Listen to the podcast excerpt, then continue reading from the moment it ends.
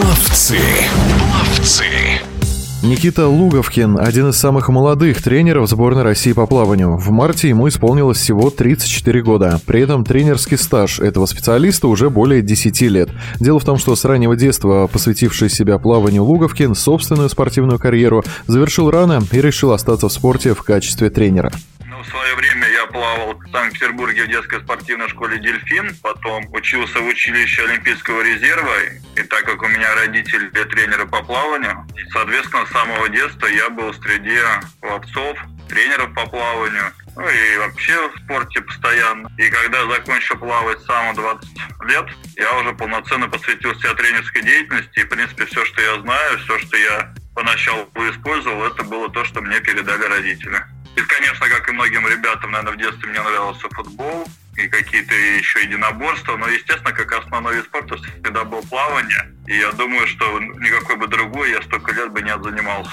В итоге теперь Никита Луговкин обладает огромным для своего возраста тренерским опытом, а последние пять лет входит в число наставников национальной сборной. Сейчас под его руководством тренируются несколько пловцов, участников крупнейших соревнований, в том числе Олимпийских игр. Ну, сейчас у нас в моей группе Светлана Чемрова, которая на Олимпиаде была 200 бат, пятое место. Этой осенью она выиграла чемпионат Европы и была четвертой на чемпионате мира. Кроме нее Мартынычев Кирилл, который на Олимпиаде был шестой на 1500 метров кролем, на чемпионате Европы четвертым. И также есть ребята, которые были финалистами чемпионата Европы. Э, третье место Егор Павлов занял на чемпионате Европы осенью. И девочка Хайлова Александра и Быкова Александра были призерами финалистами этапов Кубка мира и чемпионата Европы. Вот небольшая группа из 5-6 человек.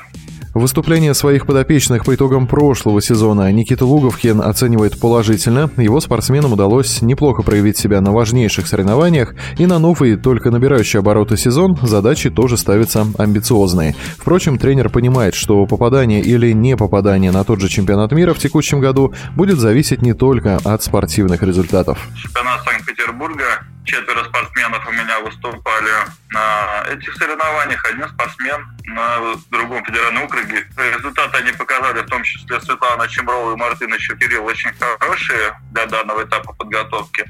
Но у других ребят было чуть похуже, к сожалению, потому что были проблемы со здоровьем. Сейчас разные болезни у нас гуляют, которые периодически выбивают нас из тренировочного ритма.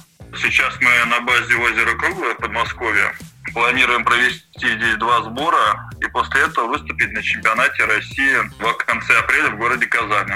В зависимости от того, что будет дальше по соревнованиям, потому что на сегодняшний день чемпионат мира потенциально еще существует для нас, мы будем уже строить дальнейший план. Если чемпионата мира не будет, значит будем готовиться к Кубку России летом и надеяться, что другие международные соревнования появятся осенью.